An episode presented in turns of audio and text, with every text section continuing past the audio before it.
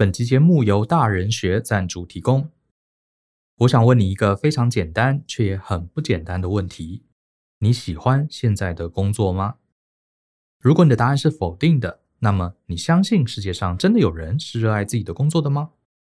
其实啊，我身边还真有不少朋友，他们没有周一症候群，也不祈祷台风假，因为工作对他们而言是实践理想、满足热情的乐事。顺便呢，还可以领钱，而不是朝九晚五的无奈。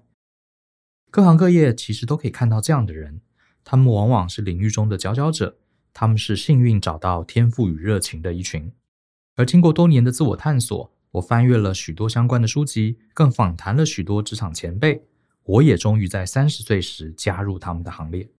我把这些年的探索历程都放在《寻找天赋与热情的系统化做法》这场三点五小时的讲座中。我将会透过系统化的方式，将多年的经验整理成可依循的步骤，让每位听众都能亲身实作，帮助大家找到属于自己的天赋与热情。多年来，已经有上千位同学透过这场讲座，重拾对工作的热情，找回自己人生的方向。所以，我也诚挚的邀请你加入乐在工作的行列。欢迎透过下方的连结，查看这堂课更多的介绍。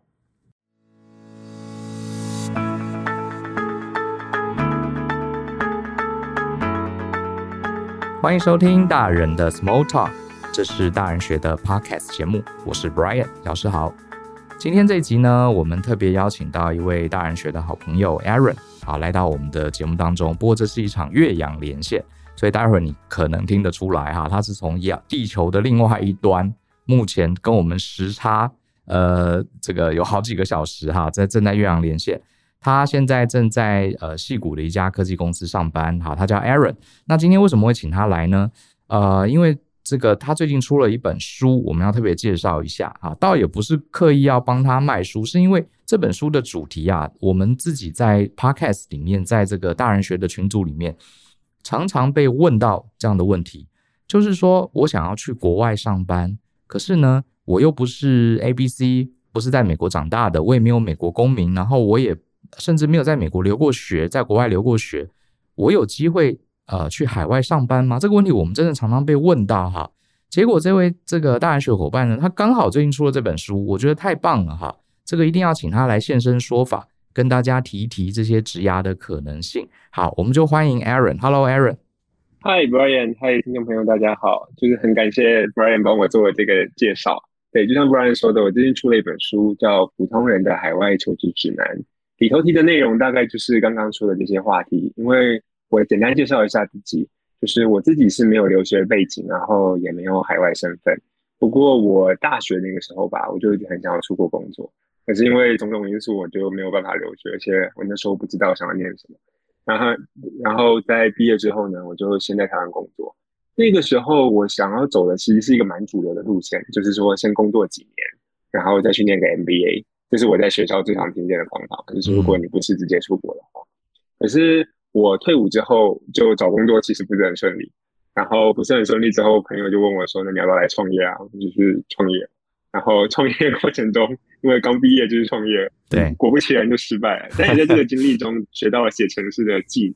后来我就是经过了一些思考，觉得写程式可能是一个比较容易出国的管道，所以我就开始走上这条路。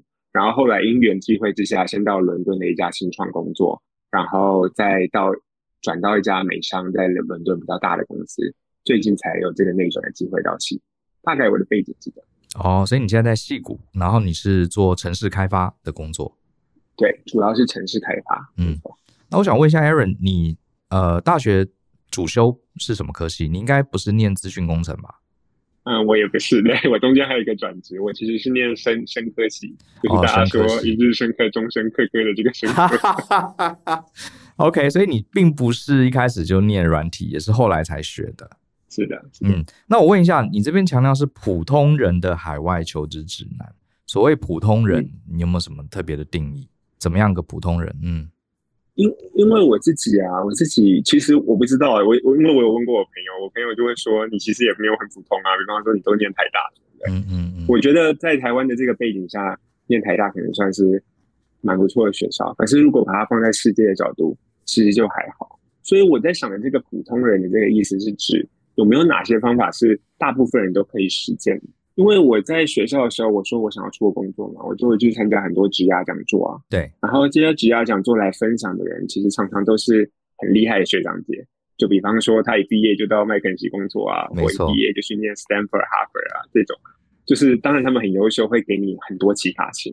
可是其实他们的很多途径是我们一般人达不到的。没错。比方说，这些学校就会帮你开一扇门，然后让你找到下一届的机会。可是如果我刚毕业，我就是找了一份比较普通的台商的在地工作，好，嗯嗯，这这一个门就打不开了。所以我现在说的这个方法，主要就是帮助这些人，就是说你其实没有特别的亮眼的学历，你也没有特别国外的这些经验，可是有没有一个方法是可以帮助你出去的？这个是我对普通人定义，也就是大部分的对一般人上班族吧。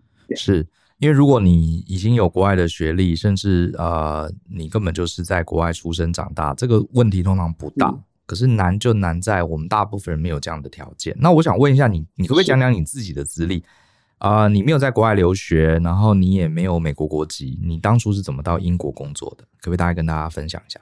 好，我再细讲一下我刚才的故事哦，就是我我生科系毕业的嘛，然后毕业之后那个时候我还要当兵一年。所以当兵一年之后，我原本就是照我想要的方法去找一个商管类的工作。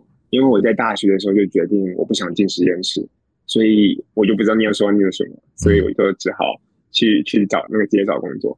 但那个时候我 target 的也都是一些，比方说像顾问类的啊，或者是业务开发类的这种工作。理由也很单纯，就是我我听说这比较容易出国工作。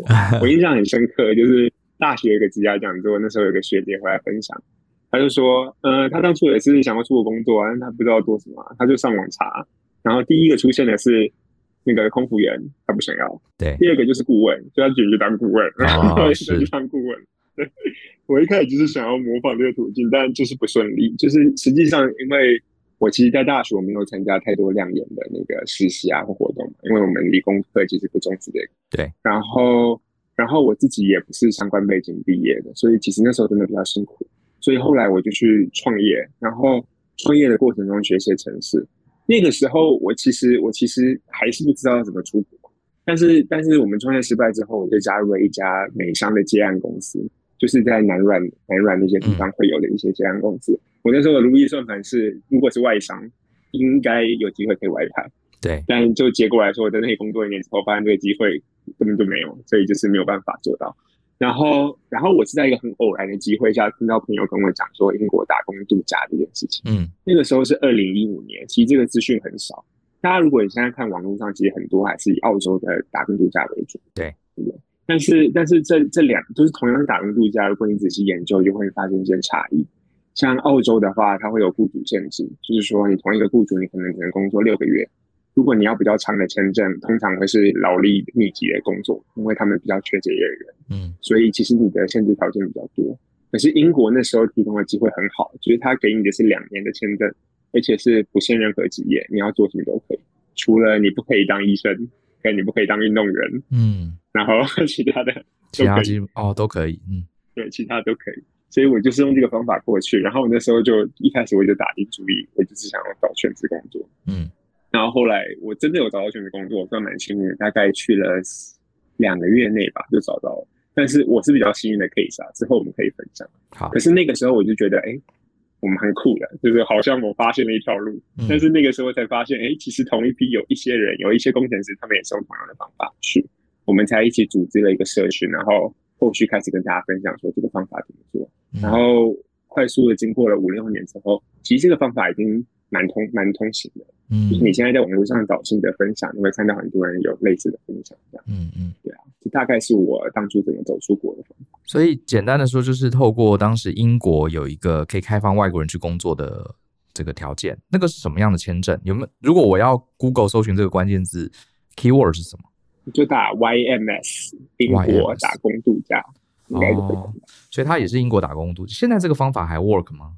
现在这个方法还 work，然后比较比较有趣的是，过去了，过去它的中签率大概是二十五、二十五趴左右吧。嗯，但是在疫情的这两年，其实很多人就放弃，不想去，哦、所以在过去两年也是 蛮容易去的。但是现在疫情有点后疫情，所以它的那个比例又回升。不过我这边有一个侧面的观察啦，因为通常会去抽打工度假签的人，他们不会只抽一个国家。然后英国通常不是大家的首选，嗯，主要理由是它的生活费比较贵，对，所以你在那里不一定能存到钱，所以大部分人其实还是比较想去其他地方，像加拿大或是其他国家。OK，所以普遍来讲，其实你去抽签的中签率大概都有二十五趴，然后你可以一直抽，嗯、每年可以抽两次。是，哇，这个感觉至少比啊要先去美国念个学位，在那边透过 OPT。才能在美国工作，要要容易多了，而且他基本上，你刚刚讲除了医生、运动员这些特殊行业之外，其实只要有雇主愿意用，都是可以申请这个签证的，是不是？呃，甚至你雇主不用，就是他不，他不是绑定雇主，哦，不是绑定雇主，很大的自由。OK，你，你想要做什么都可以。那你是不是申请这个门路，你要先找到这个有雇主有这个职缺吧？对不对？其实也不用，也不用。这就是我我这就是为什么我觉得这个签证特别好的，就是。嗯你要做的事情就只是上网寄信给英国在台协会吧，对，然后然后就寄说你是谁，你的护照或什么，然后经过一个礼拜，他就跟你讲你中了还是没有中，你中了之后就是开始跑签证流程，你拿到签证就可以去了，然后在当地你再开始找工作也没关系，或是你两年都不工作，你只要有办法生存也可以，哦，这是一个弹性很高的方法。OK，所以他就是签证归签证，工作你要自己找就对了。是的，是的，嗯。了解，哎，那我问一下，你以你自己的例子，你那时候拿到这个签证，你是怎么找到工作的呢？嗯，我的情况是因为我有说，我一开始我就打定主意，我想要找全职工作，对，所以我在台湾的时候我就开始去找，然后我的做法是，我会我就是呃留了我在台湾的国际国际电话号码，嗯，然后我把我的 LinkedIn 和他们入一些求职网站的讯息，我就改成了在英国，嗯，哎，还真的就会有英国猎人头打来。哦，告诉那个跟你通电话是这件事情，嗯，因为我在不同国家待过，发现不同国家文化很不一样。比方说，在美国，他们不流行这样，在美国他们还是喜欢寄 email，然后 email 完再问你说你要不要 schedule a call 这样子。对。可是英国的猎头很喜欢就直接打电话给你，嗯。然后一开始的时候，我其实有点紧张，因为其实从小到大。很少有机会就是听英国口音，没错，所以他的来都基本上听不懂。对，然后你跟他讲说 Pardon，你跟他讲到第二次的时候，他就直接挂电话，他就不想理。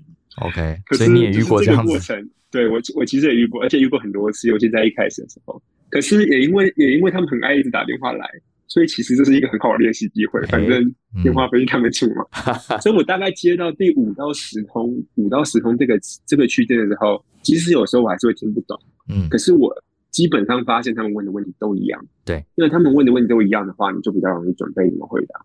嗯、所以大概到十到二十通的时候，其实我已经可以比较自然的回答，不像是被稿这样回答。嗯，然后就是这个前期的过程，我觉得是我跟其他同期出国的人的主要差别吧。因为那个时候我还没到英国可是我到英国的时候，我其实已经可以适应，比方说他们打电话或者是这些求职的种种压力。因为，因为其实对于刚出国的人，还有一个小的坎，就是你会，你会很珍惜每个机会，对，因为你不知道下一个机会在哪嘛，你会觉得每个都不能浪费，对。可是那个时候我，我我就我在台湾，我就已经意识到了嘛，就是反正这些人他们就是会一直打电话给你，哦、你那样讲，机会是有的，问题只是你准备好了没有。嗯、所以我到英国的时候，其实我就也不会太紧张，就是如果这个没过没关系，无妨还有下一个，对。所以我觉得这可能额外给我在面试过程中的一些自信吧。因为自信毕竟是蛮看重的事情，嗯、所以也因为这样，我大概就在两个月之内就找到工作。对，可是我知道那那一个时期啊，那个时期网络还分享比较少的时候，大部分人都是花四到六个月在找他第一个。嗯，我我听你这段分享，我想到一个很重要的坎呢、欸，就是你、嗯、你被你前面接了四五通电话，结果对方直接因为听不懂，直接给你挂。这个很多，我猜有九成的人就停在这里了吧，因为这个很非常挫折哎，就是听不懂对方在讲什么，然后对方还被人家对方挂电话，心里我猜我大部分人心里小剧场就出来了，哎，我我我好像不太适合去国外工作，我还是台湾好像也有一些人需要我，算了吧。结果你居然接到十几二十通电话，到最后练到你已经可以对答自由，然后导致你。搞清楚这整个游戏，就是反正很多人会打电话给你，嗯、你根本不用担心，对，就慢慢的找，就慢慢跟他撸，最后挑一个你自己喜欢的。哎、欸，我觉得这一段，我觉得搞不好是很多人第一个败下阵来的第一个关卡，你你通过了。嗯，我我同意，而且其实我有我，因为我说同一期那时候资讯比较少，其实我有比较反面的例子，就是嗯、呃，同一期，因为我们大家都是打工的朋友，会一起聊，然后我们就去，然后也有在现场，他大概就是遇到这样的情况，他就就像你说的，其实他接到前三四通，因为大家英文都还不普嘛，通常不会太顺利了。对，那个时候他就会开始自我质疑，而且因为那个时候的英镑还是一比五十几，嗯，其实你在台湾是要存一笔钱才会让你去的。对，所以当四五个来这个大这个时候，大概也是你在英国待一个待一个月了。你会开始有一些经济压力，是，然后就会更容易出现你说的那个自我质疑。嗯嗯，所以我觉得我当初很很幸运能度过那个心理的坎的一个重大原因，是因为我是在台湾的时候就开始实验这个事情。哦，所以其实我在那里的我就会相对没有那个经济压力，因为因为我已经练习过了，对，我等于比别人多花了一个月的时间练习，嗯，而且是在很低成本的环境下练习。其实这也是我写这个书的。那个一个核心主轴了，是，就是因为像留学这件事情啊，留学本身就是一个很大的投资。你如果把你自己丢到一个完全舒适圈之外的环境，再开始去挑战，嗯，你要面对的就是不止挑战，还有你自己的心理挫折。对，所以如果你可以用比较低成本的方式开始起步的话，一切就会顺利一点。你这个建议非常的务实，而且非常符合风险管控的原则。嗯、你不要同时。在地理上，你又把自己放到一个陌生的地方，然后求职又要再做一件很有风险的事，对不对？我们可以把风险分拆嘛。至少我在台湾的时候，好，物价比较低，也比较熟悉这个环境，我来做大胆的尝试。想想最多也就是接电话被挂个几次而已，对不对？对啊。等你搞懂了，哎，找到工作了，也知道这个求职的规则了，你人在物理性的移动到那个陌生的地方。哎，我觉得你这个点很光这一点，我觉得就就是一个非常非常好的思考。那我再请问一下，你刚刚讲到这个 YMS，它是两年期的，所以你后来在英国待了几年呢？我前前后后待了六年吧。其实我中间有回台湾一年半左右，然后后来因缘机会又到又到了英国一次。嗯，所以你不是一直都用这个打工签证？嗯，不是，就是。通常第一步是最难的，我觉得是跟你新鲜人找工作一样，你在国外找第一份工作也是最难。嗯，可是你有一个国际经验之后，其实后面都相对轻松。哦、也就是说，那个雇主会会蛮愿意帮你办签证。嗯，然后这边还有一个小迷思，我觉得我觉得也可以跟大家分享，一个就是。因为你在网上看到大家分求职心得都是美国为主，美国比较多。对，那美国的这个签证问题是一个非常硬的门槛，因为美国签证一年就只能有一次机会抽签。嗯，如果你是用工作签的话，那你没抽到的话就是没有。所以，所以签证这件事情，所有人都会很担心的，就是雇主甚至不一定，你只要没有身份，即使你能力符合，他也不愿意帮你办，因为他也无法保证你会不会拿到。可是这件事情在很多欧洲国家，或是像新加坡或日本，其实不是这样。就是只要雇主愿意用你，他们办签证是没有那么困难。对，所以你要突破点就就不是签证本身，而是怎么让雇主相信你是符合那个能力。嗯，对，嗯。所以我的情况是因为我前面打工度假已经快两年了，我那时候中间其实没有换工作啊，就是同一个雇主不愿意继续帮我办。嗯，所以我就有这个工作签。只是只是也因为这个过程，我中我在那之后我还要试着去找其他欧洲的工作。所以我，我我即使中间断掉返台，我其实呃心里也没有太多的嗯嗯怎么讲的压力嘛，就是我不会觉得会不会回不去这样，是。因为我觉得这是另一个我在国外工作的时候很常看到大家在看，就是你可能现在的工作已经不是很开心，或是压力很大，可是你又不敢离开离开，因为你很怕，就是万一你离开之后你就回不来。对。对，所以所以这个这个这个是我觉得我在海外工作的过程中另一个帮助蛮大的，就是嗯。这个就是这个底气吧，有点像一开始我说的，就是我在台湾就先试过这件事情，然后这个是第二个步骤，就是我在国外的时候我就知道我要回来是随时都可以回来，嗯，不会被影响到。其实真的就是万事起头难，大家觉得第一步感觉不可思议，其实你真的试了，硬着头皮撑过了，其实后面反而你会有一些筹码，你会有一些弹性，就像你后中间回台湾一年没差，因为你知道，呃，在英国你只要你想回去签证。工作都还是有办法，这个是差很多，反而不像一开始哈，这个要从零到一是最难的。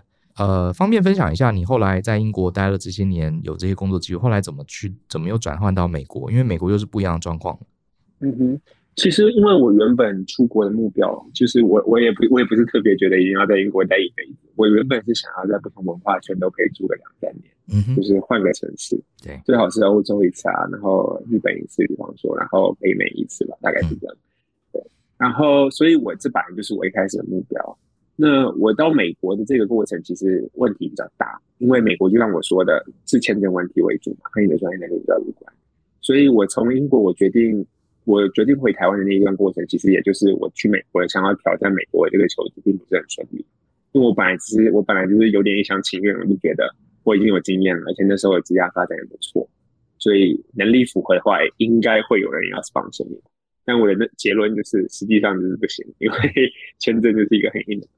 但是在那个同时，其实我有拿到一些德国啊或澳洲的其他 offer，这样，只是只是后来比较好的这个机会浮出台面，就是是一家美商，而且我知道它有内转的机会，嗯，所以我才决定回到英国去，然后也确实就用这个方法，现在转到了美国，所以等于是用这个方法来克服签证限制的。OK，等于你从英国到美国其实同一家公司内转，是，所以那个叫那是什么 L one 签证是不是还是？对对对，这个叫 L one 签证，L one 签证嘛，就是公司内部内部转。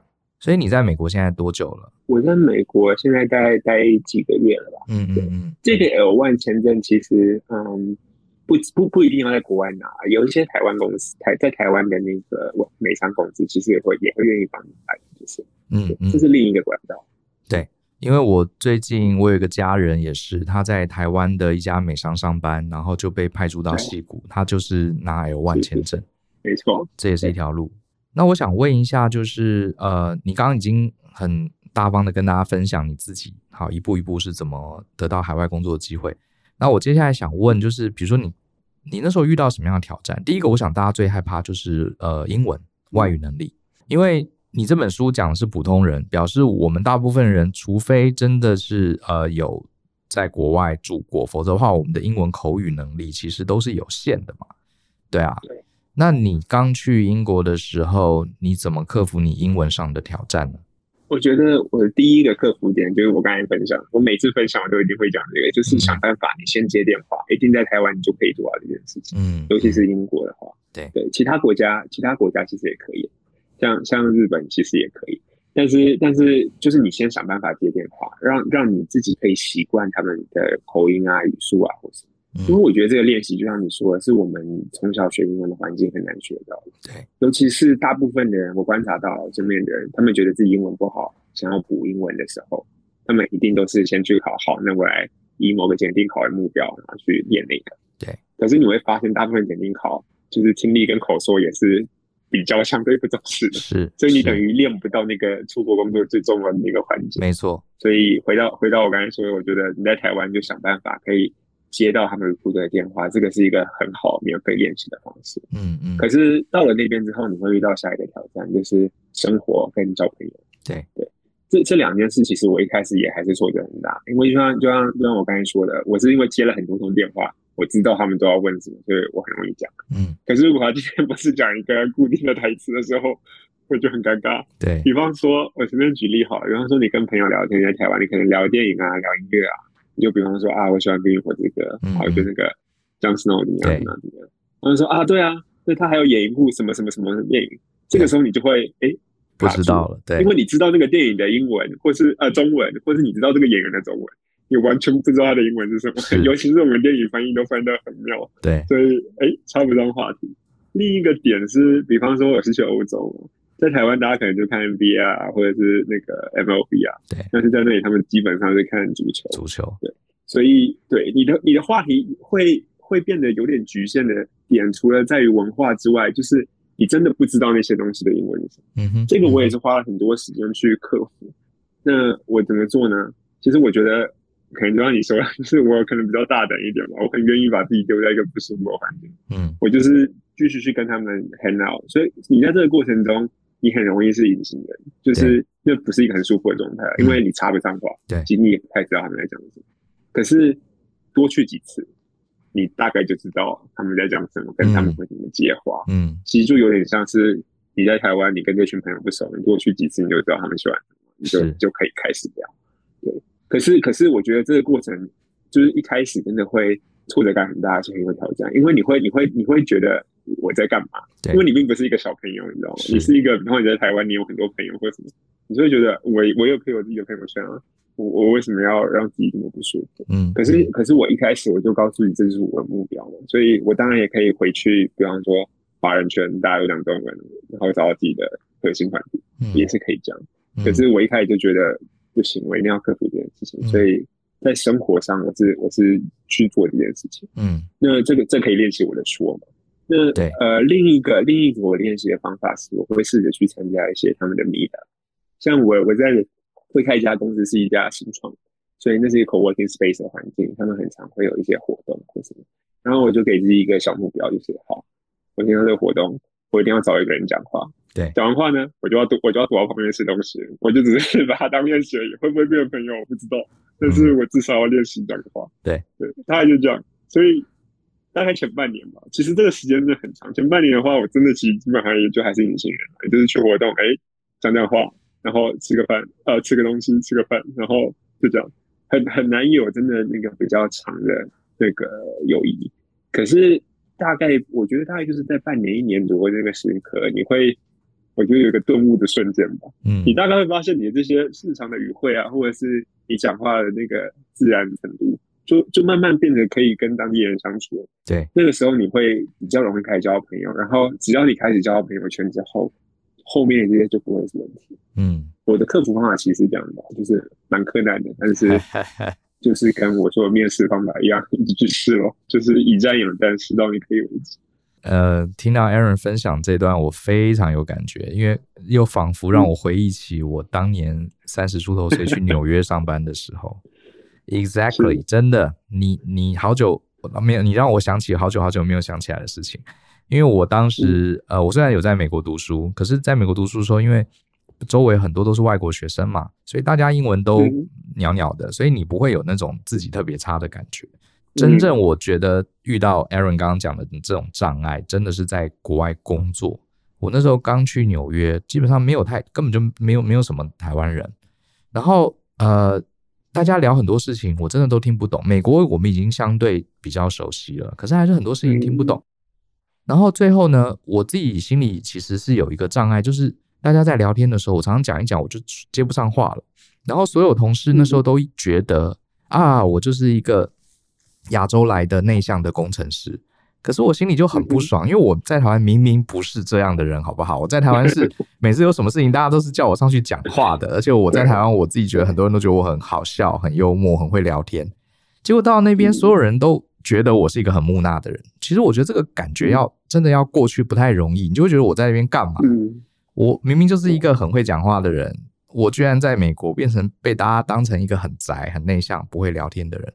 可就像你刚刚讲这个感觉，我突然想起，我来这边本来就不是要，呃，证明我自己很强，我在来这边是要追求，呃，我想要在有成为一个跨国工作者的目标，所以真的，我就是硬去，诶，就是跟你一模一样，同事下班去喝啤酒，或者他们去同事家玩，其实我就硬去，去就硬跟大家聊，然后常常，呃，你就会发现，差不多过半年，那个时候，你突然间就。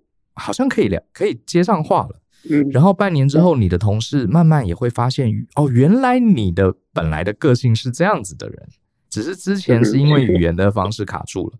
哇，那个成就感是超好的。对对对，真的。所以谢谢你的这段分享，让我回想起我当初也差不多是这样子的的的一个过程。我也想特别提一下，因为很多人都很向往出国，可是我这边也想顺便问一下这个呃。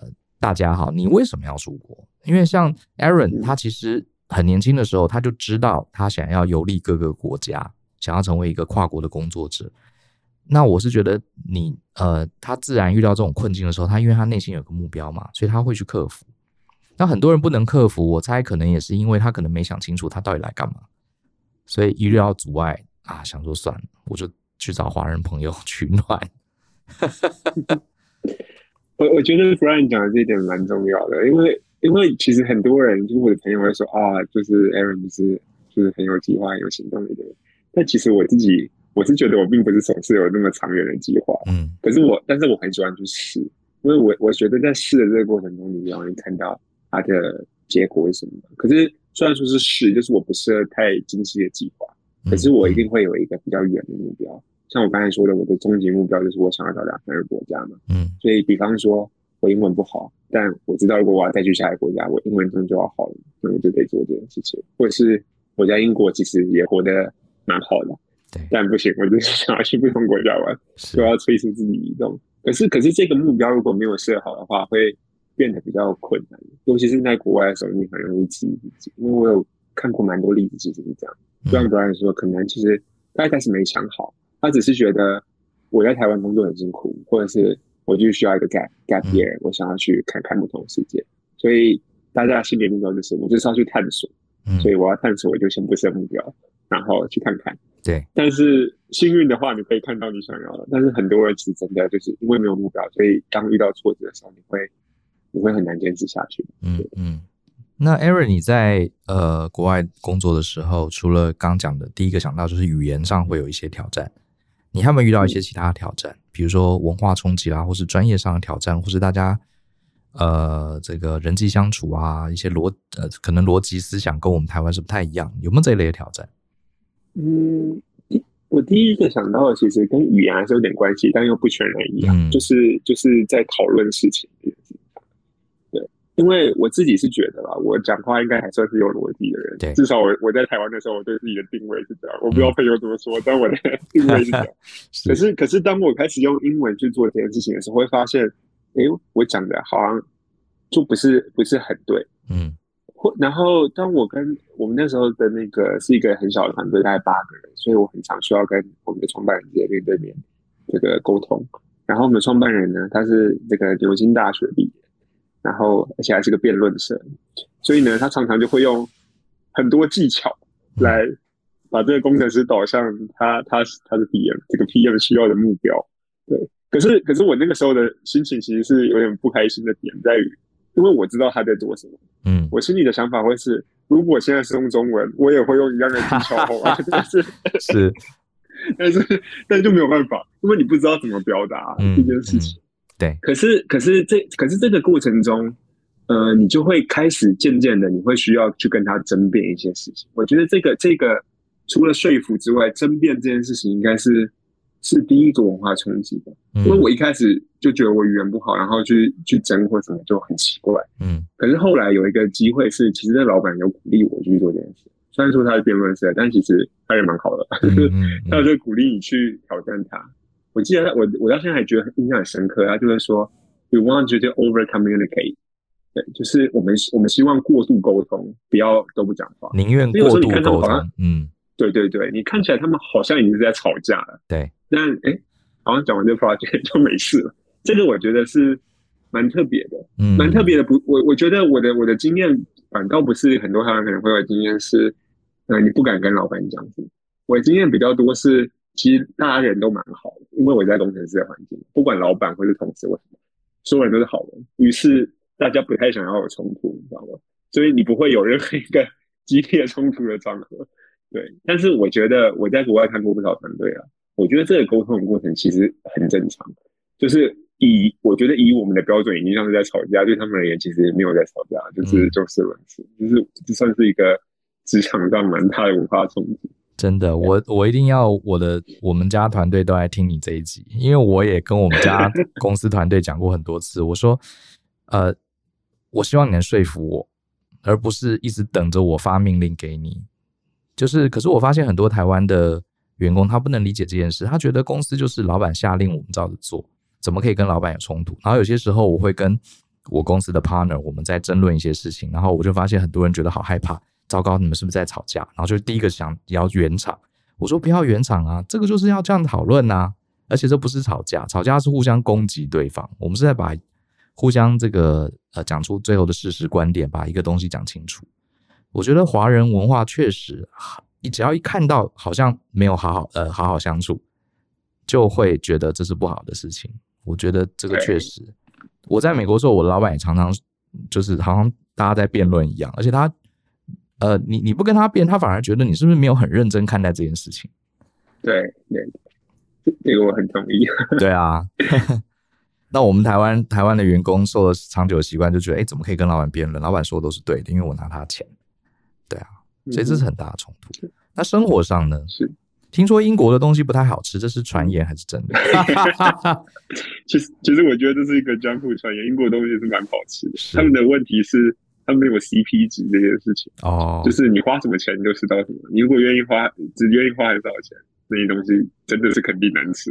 嗯、但是你愿意花很多钱，那么米其林啊或什么的食物都很多，还是很多。啊、然后一个一个蛮好的 tips，这个我如果跟欧洲人聊或跟英国人聊，他们都同普遍同意的事实，嗯，就是。英国最好吃的就不是英国 食物，是其他他们全殖民地的食物，比方说印度菜啊、中东菜啊，又什么的，那些都蛮好吃的。而且我觉得那应该在台湾比较不容易体会到。嗯嗯，那你有没有什么其他这个在国外的求生术可以跟大家分享？就是一般你你想，我相信你有一些伙伴、有些朋友也是刚来国外会不适应，他们通常不适应在哪些点？然后你自己又是怎么样适应？嗯，我我先我先讲一个第一第一个比较简单，就是因为我刚才前面讲了很久，我刚刚说你要定目标，然后自己逼自己去试，对不对？嗯。可是其实对大部分的人而言，我觉得我觉得可能大家心理素质还没有那么强，因为你这是你第一次去做这件事情，对啊。我跟 Brian 可能是比较特别，我们很愿意厚脸皮去被挑战，真的。可是我我知道，因为我看过很多人不一定是这样。所以我觉得，其实你有一个舒适圈还是蛮重要的。嗯，就是这个舒适圈可以可能是，比方说你都是台湾人，然后你你在遇到挫折的时候，他可以挺你或什么，或者不一定都是台湾人，但至少是你的室友，你觉得沟通起来很开心，相处起来很开心。就是有这个支持团体，我觉得是蛮重要的。因为很多我看到提早离开的人，大部分的情可能求职或生活上遇到阻碍，就是他也没有一个支持团体在，那他就觉得。不如不如离开好了，对，所以我觉得找到这个支持团体还是很重要。嗯，虽然我刚才前面跟大家讲说我会逼自己走出去，可是先有一个舒适圈，再离开舒适圈，会比你没有舒适圈直接丢到一个陌生环境好。是，是第一个。嗯，第第二个也可能比较有点 stereotype，但是我普遍观察现象是这样，就是你通常在一个新的国家，跟不是那个国家的人会比较容易成为好朋友。对，比方说我是在伦敦。你跟英国人相处起来其实会比较难，他们会有他们自己的梗，或他们的成长背景，或不知道不知道的事情。对，你其实有点难融入，因为你就不是那个背景长大的。然后，比方说你可能会有找房子啊，或你有签证的问题，跟他们聊，他们不会有意识点。对。可是呢，你跟其他，比方说南欧来的其他人，嗯，你就会发现他们很好相处。对，因为因为他们对他们而言，他们也是移民嘛，这也是他们不熟的环境，他们也是跨国家的，他比较容易会跟你有一些比较也是革命情感，有共同的挑战。没错，嗯，或者是你可以一起批评他们的食物不好吃 之类的，是真的。对，然后我我我现在在美国嘛，我自己的观察就是也是也是差不多啦。对，因为像西谷这边基本上就是那个大陆人跟印度人比较多，就是他就是移民社会，所以其实你跟在地的美国人当然也有的还是可以成为好朋友，没错。可是对于你一开始嗯文化还不是很适应的时候，你去找那些也是移民的人。其实是很比较容易让你那个进入一个不同文化的团体，嗯嗯，这是我觉得第二个小特点，嗯嗯。哎，第三个的话，哎，你说，啊，你先说，你把三个讲完好了，我再问你。第三个是我觉得是下一步，就是因为我们今天讲的是工作，我们假设你是想要在国外有自己的发展的话，工作这件事情上，我觉得，我觉得 tip 就是像前面说的，你一定要想办法去沟通。就是因为我们通常通常啊，第一步能够留在国外的人，都是因为你有某个专业能力。可能以工程师来讲，你技术能力不错；你可能行销的话，你会知道某一个特别工具。对。但是很多人就会卡在那里，就是我觉得，哎，这是我的强项，我要把它变得更好，那我就要继续磨这个技能。可是你会发现，这件事情并不会让你成长到下一步。嗯哼。你永远就会被当成是一个出街 做事的人。可是这不是，是这。嗯，日本不一定啊，但至少欧洲跟美国，这不是他们的认同的价值。他们是希望你表达跟主持一件事，或者说领导一件事。嗯，所以我觉得，如果你是要职业发展的话，你要很有意识的去做这件事情，去改变你第一件事情是先埋头做事的这个习惯。对，即使那个是让你可以留下来的理由。嗯，但是你已经决定要往前走的话，你要跳脱出来。对，大概是这。个我蛮认同的，就是呃，到了国外，其实我觉得这个概念在台湾也适用啊。就是你随着你工作慢慢的经验增加，你不能只把当自己当成一个螺丝钉，啊，只做你熟悉的事。其实，呃，所有产业都一样，尤其国外更是明显。你必须必要的时候，你要站出来讲你的看法，你要组织大家、整合大家成一个团队一起做事，而不是躲在自己的 cubicle 里面做你自己的报表现自己的城市。我觉得这是蛮重要的。另外，其实我刚刚也想 echo 一下你讲的这个舒适圈的问题啊。以前我在呃，我刚去美国读书的时候，我就发现有几个台湾朋友，他们这个不知道为什么，不知道是谁告诉他们的一个理论哈，就是既然来了国外，就不要跟台湾人有任何的接触，免得跟台湾人接触之后啊，英文都不会讲了。所以呢，这群同学就非常非常敏感哦，敏感到什么程度？就是看到我们有台湾人的聚会，他就躲开，然后我们跟他讲中文，哎，Hello，好久不见。他就硬不跟你讲中文，硬要跟你讲英文，然后这群人就是只跟外国人接触。我那时候就觉得他们讲的好像有道理，可是有有没有必要搞那么夸张？这 样就看到那个本国人好像看到 鬼一样。我后来听你这样讲，我觉得其实你你的解释我很可以接受，就是因为你在国外，我们本来就是要经历挑战，要接受异国文化的刺激。可是这并不代表你要去梳理你，比如说你在国外也认识一些台湾人，认识一些其他来移民的人，嗯、其实他们可以当做我们内心的后盾嘛，对不对？所以也不用特别疏远嘛。我觉我觉得重点还是要有这个意识了，对，就是你要意识到，对你有一个舒适圈的话，还是要你原本为什么要来这里？对，你就是你要记得这件事情，你才有办法跨出去，或者。对，就跟你在台湾，你就关在家里看剧，然后你在美国，你也关在家里看剧，啊，然后找朋友吃饭，就是一样。对，最后还不是一样。那我想问一下 Aaron，呃，你特别为了这个议题啊，根据你自己的经验写了一本书哈，呃，教普通人怎么海外求职指南。嗯。可是我猜你这本书这个也不会只谈到自己美国跟英国的经验嘛，对不对？你可不可以跟大家透露一下，你这本书还讲到哪些呃重点是会对呃想出国工作的人有帮助的？其实我在里面，我讲我自己的经验比较少，我讲的蛮多的是在这个我在分享会的过程中去帮助其他人的这个经验。嗯，因为就像我最一开始说的，就是我觉得我我以前在听职涯讲座的时候，我就会觉得，哎，这个讲者好厉害，但跟我没什么关系。嗯，所以我原本写我原本写这个书的那个初衷之一，就是我想要帮普通人，就是帮大家。嗯，所以我应该要去验证这件事情。所以我里头提到比较多的故事是。呃，这些人用了类似的方法，就是我梳理这条方法怎么做到。嗯，那我们刚才已经提到了签证跟语言，但是我觉得后面还有一件很重要的事情是那个履历跟 LinkedIn 这件事情。对，就是不是只是单纯写履历这件事情，而是你怎么验证你履历已经写好。嗯嗯，这件事。因为因为我猜大家如果你有心要出国工作的话，你可能会听到很多人就说啊，你就是呃学校学长姐啊，或学校的 Career Center 帮你修一修。然后修完之后，你就去试啊，你就投一百家，这很正常了。就一百家都没上，大家所以都是这样，你就多投试试看。可是就这样，就是有的人会很幸运，你可能一百家拿到了五家，然后你就很努力去想办法拿到。有的人幸运拿到了没拿到，可是其实你永远不会知道到底问题在哪，你就只能去找下一个学长姐。通常他们会跟你讲完全不一样的事情，因为每个人 最后成功的方式不一样。对。所以我书里我提到一个非常重要的概念，我觉得就是你要怎么去验证这件事情。那 LinkedIn 我觉得是一个很好的方式，理由是它会给你数据。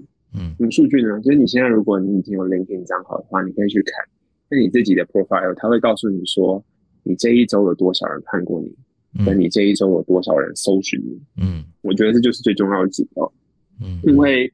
你可以每周改，你可以每周改你 LinkedIn 上面的，不管是你的 title 啊，你的那个职务内容啊，或你的关键字啊，不是是不是叫你造假，都、就是都是用你一样的同样的事情，但是微调。我举例来讲，像 PM，台湾都叫 PM，可是其实在国外至少就有三种，比方说你是 Project Manager 还是 Product Manager，嗯，还是 Program Manager，对，它对应的职务其实会有点不一样。可是你可能你现在的专业技能书长这样，你不知道它到底对应哪一个，嗯，那你就可以用我说的这个方法去试。你可以每你可以一周可能太短了，每两周换一次，对，那你就会看到你的数据变化了，对不对？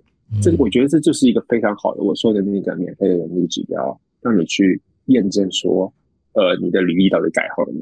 如果你可以经过这个改的过程，你发现你被搜寻到的几率增加了，那就表示你关键字用对了，你已经开始找到你这个产业的关键字。那下一步就是联络你的人有增加吗？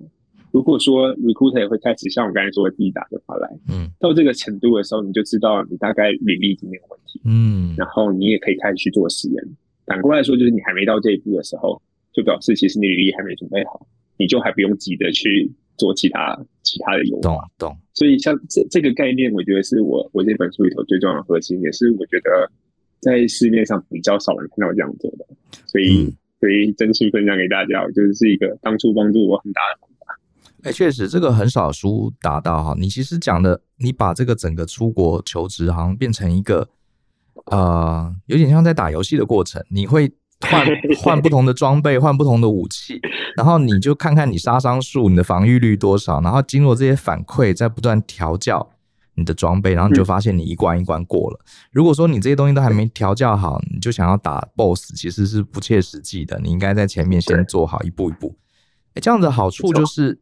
他这本书就很像一个教战手册，我可以照着他的方式去做，然后不断得到反馈，知道我现在在哪里，然后呃慢慢观察自己前进。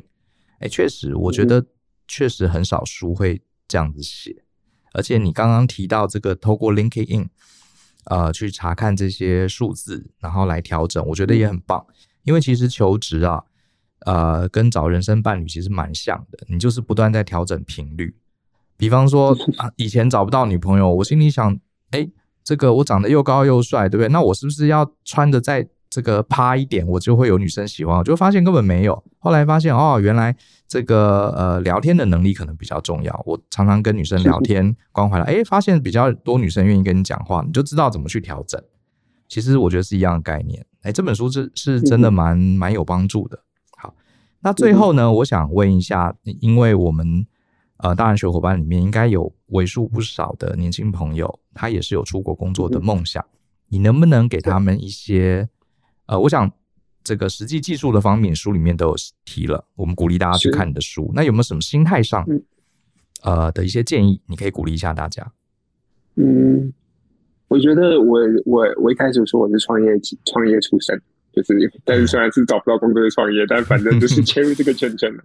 那个时候会有很多创业导师，但有一句话我一直都还记得蛮印象蛮深刻的，就是 “aim to the sky, you will land on the moon”，嗯。就是说，你可以先设定一个比较大的目标，然后即使你没有真的真的达到你最远原本设定的地方，你至少也你也抵达到月球上。嗯，对不对？